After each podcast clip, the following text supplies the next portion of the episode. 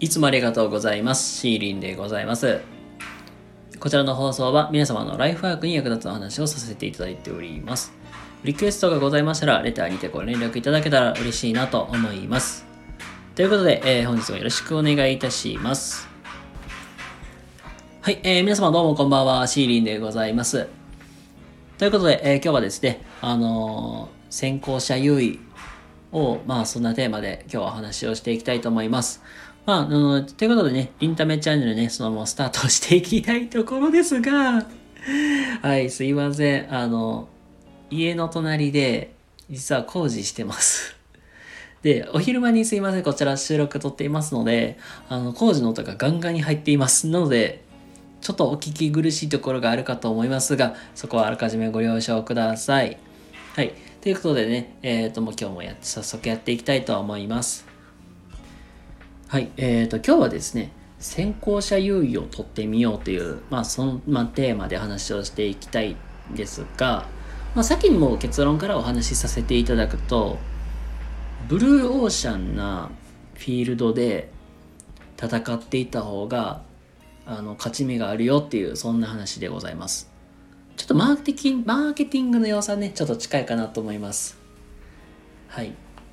まあ、これだけ言ってもね、ちょっとむ難しい、分かりづらいと思うんで、まあ、具体例で開けていかせていただこうかなと思います。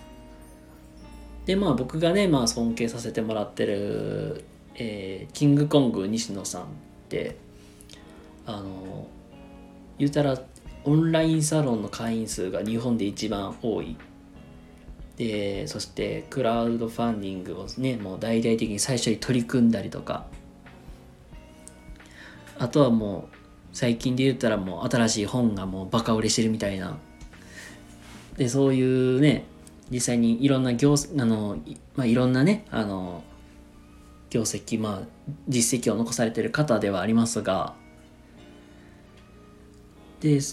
でしかもねあのもともと芸人さんだから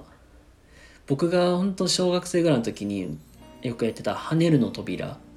で実際 MC されてて。で僕はもう最初そのイメージかなり強かったんですけども、まあ、それも子育て。あとまあその数年後ぐらいかな、まあ、大ブレイクしてる時にもひな壇から降りますっていうところで。もうそこからね絵本の作成に移って。でその絵本もねしっかり売れてさらに映画化もして。でコミュニティもかなりでかくななって。まあすごいこね業績もう実績そしてもう業績を残されているまあそういう方ではありますがじゃあこれもじゃあなぜじゃあ今本当に今もなんていうかなすごい方って形でねメディアでも出ていらっしゃるんですけどもなぜじゃあこれがね大きくなってきたかって言ったらやっぱりブルーオーシャンなところで戦ってるからかなって。言ったらオンラインサロンとかってその10年前とかってもうそんなもんね形としてはなかったじゃないですか。それこそクラウドファンディングなんてなおさらもうなんかみんな知らなかったと思うんですよ。でまあ知らないことに挑戦で挑戦していってそれがうまいこと成功したからこそあの言ったらね実績を残すこともできてあのかなりメディアではねすごい認知されるようになったからではないのかなって思います。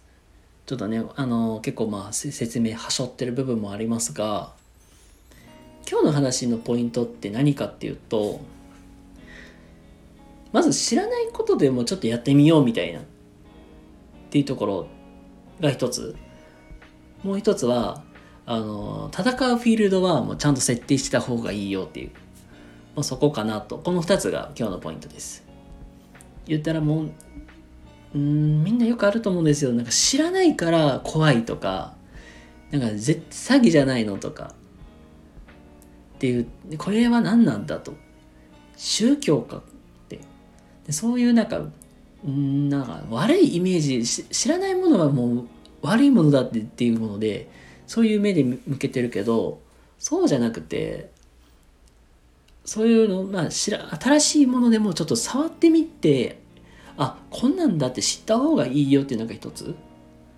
それこそいや最近で言ったらねあのチャット GPT なんてなんじゃそりゃって。何それ ?GPT って何ってかさ、チャット GPT、それ食べ物？とかね、なんかそんなんし、なんかわけわからんわって言って気嫌いするよりは、まあ触ってみようやと言って触ってみて、あ、こんな感じになってるんだみたいなっていうので、で少しそういうね、なんか新しいことでも興味を持った方がいいよっていうのが一つ。で、もう一個はもうブルーオーシャンの立場いたらちゃんと戦う場所を設定しましょうって話なんですけども、それこそあの、うーんと、何言おう思ったっけ？それこそ、あの、例えばだよ、あの、西野さんの活動の例で挙げるたら、絵本。これ絵本自体もともと、あの、絵も文も言ったら一人で作ってそれを言ったら出版社さんにお願いして言ったら出版していただいてるっていうわけじゃないですか。でその絵本も同じように作って売ってやってもあのまあまあちょっと有名なでブレイクしたとしてもなんかあシューンってすぐ消えるわけじゃないですか埋もれていくわけじゃないですかだから同じように戦うのではなくてあのなんていうかな。例えば西野さんの活動の例で言ったらクラウドファンディングでいろいろと巻き込んでいくであったりとかオンラインサロンとかでそういう、まあ、コミュニティとかでシェアしていくとかいうのも一つの方法でもあるしあのまあちょっとねこれはちょっと 西田さんの具体例挙げるとちょっと難しいと思うんで例えば本の書く内容とかもそうだけどうんなんかみんなが書くようなことを書くんじゃなくて自分のまあ体験をもとにして書くであったりとかうんと、まあ、違う分野とかで書くとかみんながあまりなんか書かなさそうなところで言うたら、まあ、そういうのを書くとかっていうようになんかちょっとなんて内容とかも工夫していくとか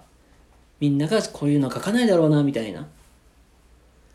そういう形であのポジションを取っていく。っていうのもなんか一つの方法ではないのかなっていうわけです。なんかうんともうちょっと分かりやすい例で言ったらうんと例えばじゃあラーメン屋を開まあ、ごめんなさい僕ラーメンめっちゃ好きなんでラーメン屋で具体例挙げるんですけどもじゃあ例えば自分のまあ地元でラーメンをしましょうとってなった時にあのラーメンって味いろいろあるじゃないですか醤油味噌豚骨。あと？醤油味噌豚骨塩ラーメンってあるじゃないですか。まあいろいろ種類あると思います。でうちの例えばじゃあ地元はなんか地元で売ってるラーメン屋ってこってり系ばっかりであれば同じようにこってり系で出してきたって勝てないじゃないですか。だからそうじゃなくてこってり系で勝つって戦うんじゃなくてじゃあ例えばじゃああっさり系で勝負しようとか。っていうようにちょっとポジションを変えるだけでも実は売れたりするっていう、まあ、そういうケースもあったりするっていう話なんでどこでどう戦うかっていうのも、えー、かなり重要ではないのかなって思います。